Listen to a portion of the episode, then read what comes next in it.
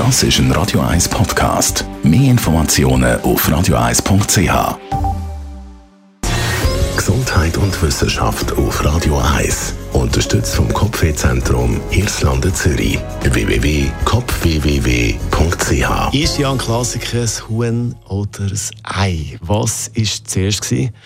Forscherinnen und Forscher haben jetzt das Jahrhunderträtsel offenbar gelöst. Mit dem Resultat, das Huhn war zuerst, dann das Ei. Zu dem Schluss kommt ein Team von chinesischen und britischen Wissenschaftlerinnen und Wissenschaftlern. Sie haben in dieser neuen Studie herausgefunden, dass die Vorfahren der Hühner wohl lebendige Tiere auf die Welt gebracht haben, also keine Eier gelegt haben. Das Gleiche gilt für die Vorfahren der Reptilien. Darum also das Huhn war zuerst, dann das Ei. Und wenn man jetzt ganz genau anlässt, bei ihm da hört man auch ein Ei raus. Barry White mit You're the First, the Last, My Everything. Radio 1, Viertel von elf ist es.